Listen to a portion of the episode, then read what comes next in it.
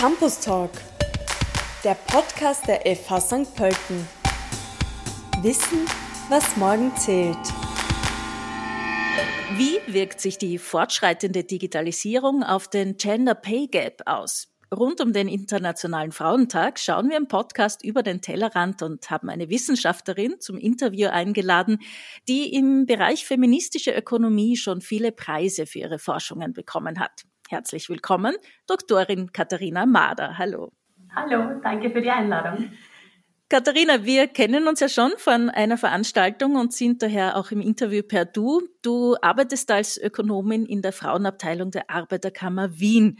Davor warst du lange im Institut für heterodoxe Ökonomie der WU Wien und dein Spezialgebiet ist so die feministische Ökonomie. Kannst du diesen Begriff mal kurz erklären?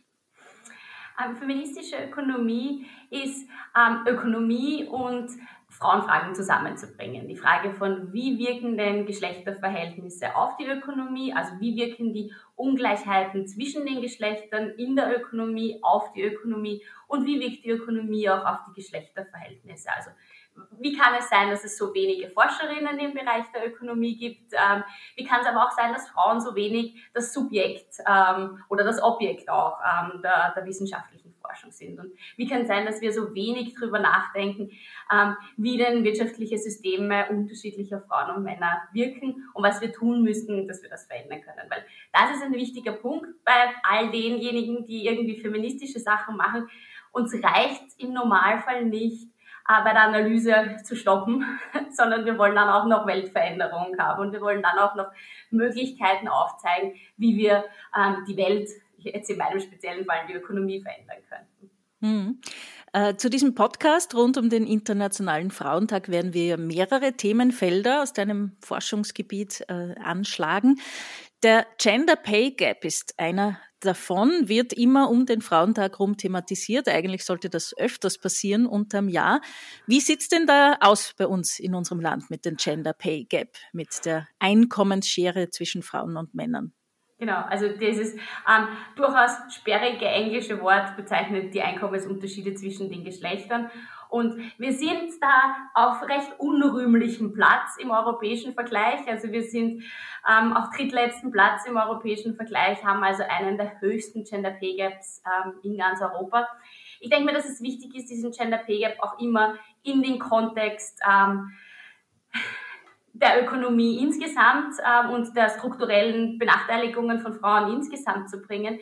Das heißt, ähm, diesen Gender Pay Gap so ganz isoliert nur als die eine Gleichstellungsmessgröße zu sehen. Dafür würde ich warnen. Das Spannende am Gender Pay Gap ist, dass er sehr stark reagiert auf viele unterschiedliche Themen, die gar nicht mit äh, Gleichstellung zu tun haben. Wir sehen jetzt zum Beispiel in diesem Jahr, ähm, in dem wir die Lohnsteuerstatistiken aus dem Jahr 2020, äh, 2020 gekriegt haben, also dem ersten Pandemiejahr, dass der Gender Pay Gap gesunken ist. Also dass wir einen wenig großen Unterschied äh, im Lohn zwischen den Geschlechtern in diesem ersten Pandemiejahr hatten. Ähm, das ist aber nicht, weil diese Pandemie irgendwie Gleichstellung befördert hätte oder weil sie für Frauen leichter gewesen wäre als für Männer. Wir haben gerade das Umgekehrte gesehen, nämlich dass sie ähm, über die viele unbezahlte Arbeit, über die viele Kinderbetreuung, die Frauen in diesen Lockdowns geleistet haben, sehr viel schwieriger für Frauen war als für Männer. Trotzdem ist dieser Gender Pay Gap gesunken und das Wo? ist ja genau. Wollte gerade fragen, woran liegt das dann? Es liegt tatsächlich an den strukturellen Arbeitsmarktveränderungen. Also wir haben in diesem, in diesem 2020er Jahr ziemlich viele Lohnsteuerpflichtige insgesamt verloren. Also wir haben in dieser Statistik 2020 fast 130.000 Lohnsteuerpflichtige weniger, als wir ähm, 2019 hatten. Das sind all jene, die arbeitslos geworden sind in dem Jahr. Wir haben aber gleichzeitig auch eine Veränderung bei denjenigen und eben dieser Gender Pay Gap wird mit ganzjährig Vollzeitbeschäftigten gemessen. Und wir haben bei den ganzjährig Vollzeitbeschäftigten Frauen einen massiven Einbruch gehabt, vor allem im niedrig bezahlteren Bereich. Das heißt, da sind wir bei der Gastro, da sind wir beim Tourismus. Diese Frauen waren nicht mehr Vollzeit beschäftigt und auch nicht ganzjährig beschäftigt. Das heißt, in dieser Frauengruppe sind uns die privilegierten, gut bezahlten Frauen übergeblieben, ähm, die jetzt einen, die quasi eine statistische Verzerrung gemacht haben im Sinn von höhere ähm, Lohnzuwächse, als wir sie jemals gesehen haben in dieser Gruppe. Und gleichzeitig war es bei den Männern so, dass die überdurchschnittlich von der Kurzarbeit profitiert haben, da aber ihre Überstunden, ähm, die sie im Jahr davor hatten, nicht mehr gehabt haben. Das heißt, da sehen wir keinen so großen Lohnzuwachs, wie wir ihn eigentlich erwartet hätten. Und aus diesen beiden Effekten heraus wird dieser Gender Pay Gap geringer und es könnte passieren, dass das jemand feiert und sagt, wow, ja, Gleichstellung ist in dieser Krise besser geworden. Wenn wir es in den Kontext bringen, und das ist, glaube ich, der Punkt, worauf ich hinaus will, ist, dass wir eben diese Kennzahl auch immer im Kontext der insgesamten wirtschaftlichen Veränderungen oder, oder Strukturen sehen müssen. Und äh, wenn wir es dann eben in diesem Kontext sehen, dann sehen wir, dass ja, gerade die, die niedrig bezahlten und die eher niedrig qualifizierten Frauen diejenigen sind, ähm, die ganz massiv von dieser Krise betroffen waren. Das sieht man jetzt nicht im Gender Pay Gap, aber an all den Zahlen rundherum. Du hast dich unter anderem auch damit befasst, wie sich denn die fortschreitende Digitalisierung auf den Gender Pay Gap auswirkt. Ja, wie denn? ähm, auch da, und ich glaube, das passt das ganz gut anschließend, auch da gibt es leider keine einfache lineare Erklärung, sondern auch da gibt es viele, viele verschiedene Anknüpfungspunkte. Ähm, die eine Sache ist tatsächlich, dass wir kaum Literatur bis jetzt hatten dazu, was macht denn die Digitalisierung überhaupt mit Gleichstellung. Ähm, also wir haben die, die Erkenntnisse international, dass es dass die Digitalisierung im Sinn von Automatisierung, also immer mehr Industrieroboter, äh, durchaus eher Männerjobs ähm, wegrationalisieren wird. Also dass es gerade im Facharbeiterbereich Männer sein werden, die ihre Jobs so nicht mehr haben werden, weil das eben ein Computer übernehmen kann. Ähm, gleichzeitig entstehen aber im ganzen Digitalisierungsbereich ganz viele ähm, gut bezahlte Jobs für sehr gut ausgebildete Menschen und auch das ist eher eine Männergruppe, die davon unter Anführungszeichen betroffen ist. Also wir haben die Betroffenheit der einen Männer, die ihre Jobs wahrscheinlich verlieren werden, aber die Betroffenheit der anderen Männer, die sehr gut bezahlte Jobs vorfinden werden. Ähm, und die Frauen sind da irgendwie nie so wirklich mit betrachtet worden. Also die Frauen sind da immer ein bisschen untergegangen und ähm, ähm, waren so halt, man könnte davon ausgehen, ähm, Hypothesen, aber sonst nicht viel. Also eine dieser Hypothesen war oder ist, dass ähm, wenn viele ähm, Jobs automatisiert werden, diejenigen typischerweise Frauenberufe, die sich eben um Bildung, um Erziehung, um Pflege drehen, dass die aufgewertet werden, weil sie ja weiterhin wichtig oder lebensnotwendig sind. Ähm, aus anderer Forschung wissen wir aber, dass dort, wo viele Arbeitslose sind, Arbeitskämpfe nie einfacher sind. Das heißt, dass eine automatische Aufwertung von Branchen nicht passiert, wenn viele Arbeitslose da sind, weil ich kann immer sagen, okay, gut, wenn du das um diesen, um diesen Lohn nicht machen willst, dann halt jemand aus der Arbeitslosenstatistik. Das heißt, ähm, so einfach, so einfach ist es dann auch nicht, dass wir davon ausgehen können, Frauen profitieren von der Digitalisierung. Wir können dann aber eben auch nicht sagen, Männer ähm, werden benachteiligt durch die Digitalisierung. Also wir, müssen uns beide, beide Seiten anschauen und wir sehen an beiden Seiten, dass es Betroffenheiten geben wird, dass es aber Betroffenheiten aufgrund unterschiedlicher Ausbildung geben wird, aufgrund unterschiedlicher Fähigkeiten und Fertigkeiten geben wird. Ähm, und ich denke mir, dass der große, das große Ergebnis unseres Projekts das ist, dass ähm, dass Digitalisierung auch nur ein Abbild unserer Gesellschaft ist. Das heißt, dort, wo wir keine gleichgestellte Gesellschaft haben, dort, wo wir hochsegmentierte Arbeitsmärkte haben, also dort, wo ähm, Frauen die gläserne Decke nicht durchstoßen können, dort, wo Frauen eben ähm, nicht, nicht mehr als Teilzeit oder niedrige Teilzeitstunden arbeiten können, wegen der Kinderbetreuung oder der Pflege von Angehörigen, überall dort liegt die Digitalisierung auch eher nachteiliger in Branchen und Berufen, in denen es schon ganz viele Anstrengungen gibt in Richtung Gleichstellung, ähm, kann die Digitalisierung das tatsächlich auch verstärken und verbessern. Das heißt, ähm, es ist ein bisschen sowas wie, ja, äh, dort, wo es, dort, wo es schon schlecht gelaufen ist, dort kann es passieren, dass es noch deutlich schlechter läuft und dort, wo es ohnehin schon Gleichstellungsanstrengungen gegeben hat und die weitergeführt werden, kann die Digitalisierung ähm, durchaus Verbesserungen vielleicht sogar potenzieren. Bei uns an der Fachhochschule St. Pölten haben viele Studienrichtungen so auch so einen Digitalisierungsschwerpunkt. Das geht von digitale Medientechnologien bis hin zu IT-Security. Sollten wir auch das als besonderen Auftrag sehen, vor allem zu schauen, dass Frauen in diese Richtung reinkommen? Mhm. Tun wir nämlich auch, also ich weiß es, bei uns an der Fachhochschule St. Pölten äh, sind die Bemühungen sehr groß, vor allem Frauen für diese Studienrichtungen auch zu begeistern. Mhm. Ich denke mir, dass es total wichtig auf mehreren Ebenen ist. Auf, zum einen auf der Ebene, dass wir eben Frauen dorthin qualifizieren, dass digitale und auch grüne ähm, Jobs Zukunftsjobs sind und ähm, Frauen die Fertigkeiten und Fähigkeiten, diese Jobs auszuführen, auch bekommen. Und das sind durchaus auch, ähm, das sind durchaus auch Anstöße notwendig. Ähm, gerade bei, bei vor allem jungen Frauen ist die Auswahl über verschiedene ähm, Lehrberufe sehr viel geringer als die von, von jungen Männern. Das heißt, Frauen oder die Gruppe an Frauen äh, limitiert sich auch auf viel weniger Lehrberufe als die Gruppe der Männer. Das heißt, da aufzubrechen und Mädchen und Frauen in andere äh, und weitere Branchen zu bringen, ist was ganz was Wesentliches. Der andere Punkt ist aber tatsächlich auch das, was in diesen Branchen dann passiert, ähm, jetzt nämlich als Ergebnis oder Produkt.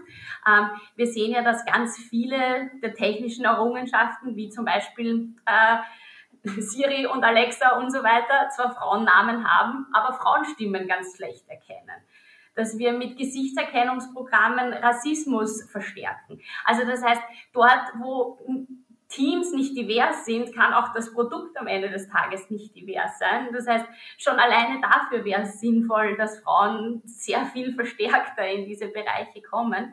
Ah, und der dritte Punkt ist tatsächlich der, dass wir aus vielen so Organisations, ähm, äh, Organisationsstudien wissen, dass Unternehmenskulturen nur dann verändert werden können, wenn es eine kritische Masse an den anderen unter Anführungszeichen gibt. Das heißt, die eine Frau in, dem, in der Branche wird nichts verändern können. Die wird sich anpassen müssen, die wird ähm, mitmachen müssen. Aber Kulturveränderungen im Sinn von mehr Gleichstellung auch in Unternehmen können dort passieren, wo wir eben eine deutliche Masse an Frauen dann haben. Mhm.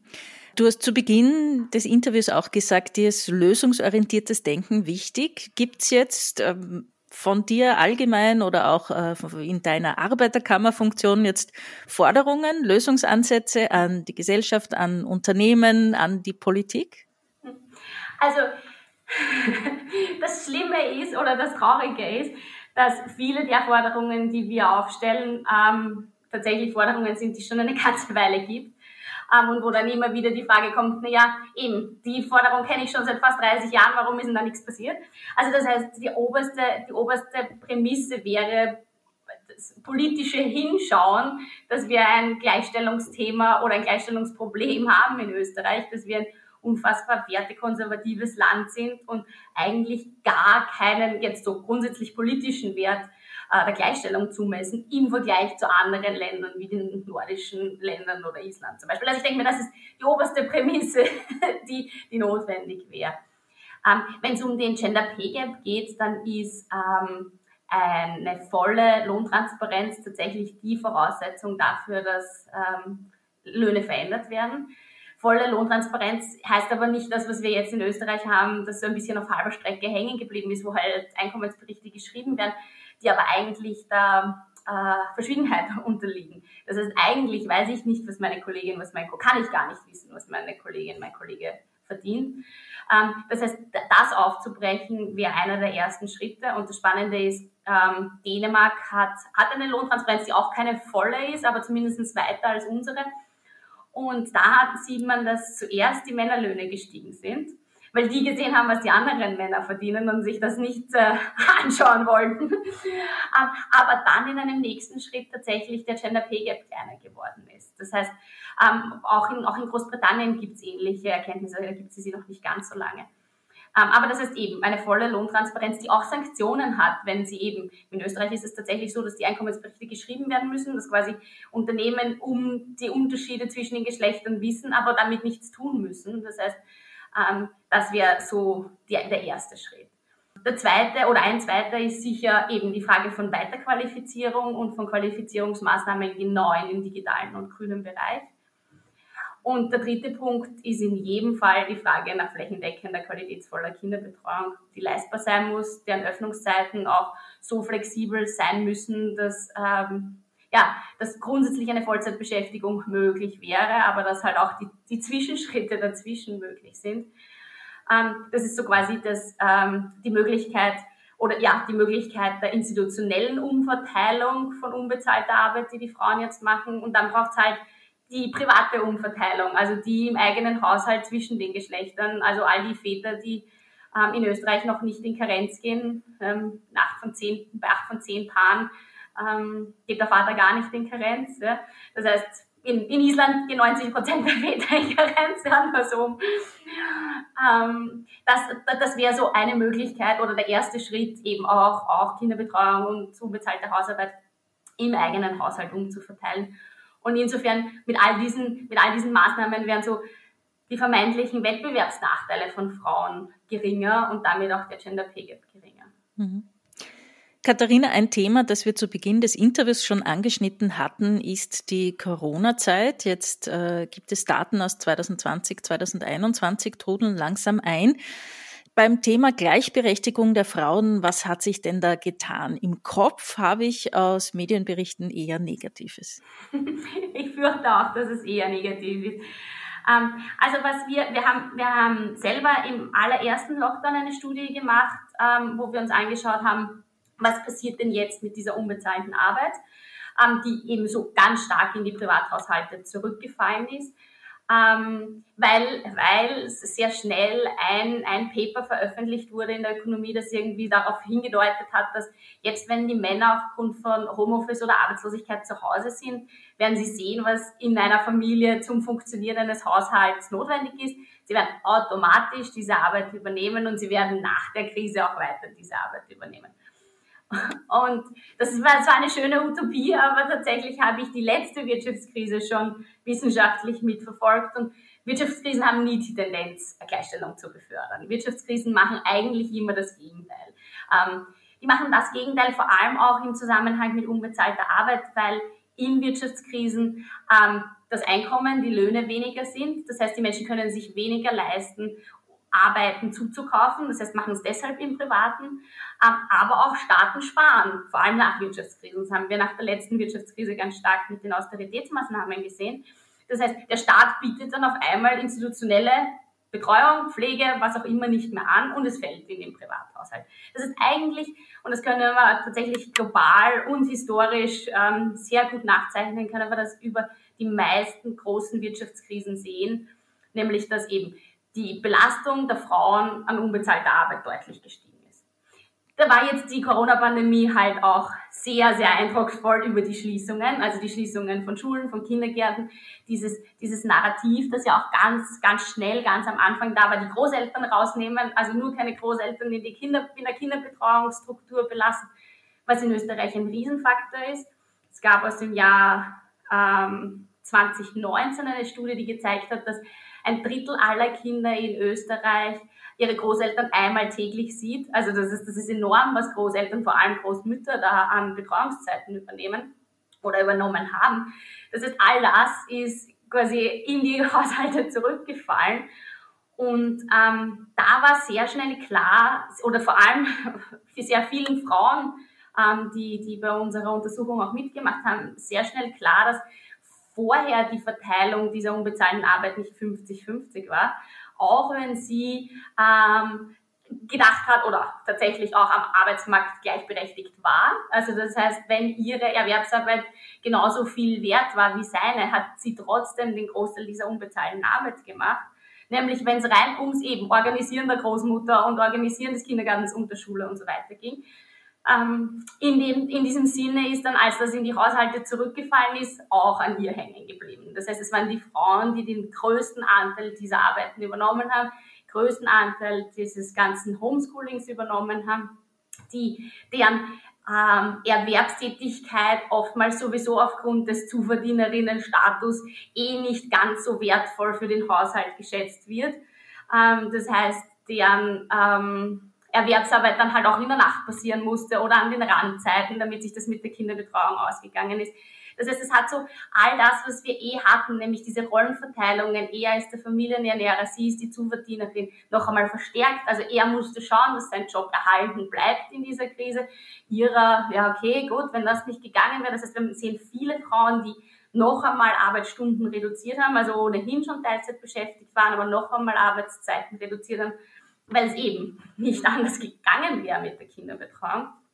Ähm, und eben dieses, was alles in die Haushalte zurückgefallen ist, waren, war, war so ganz eindrucksvoll eben, ähm, wir haben gedacht, wir sind gleichberechtigt, wir sind gleichgestellt am Arbeitsmarkt und im Privaten hat sich aber kaum was getan und im Privaten kamen dann eben so die, die Ideen, wer weiß, ob wir aus den 50er Jahren überhaupt rausgekommen.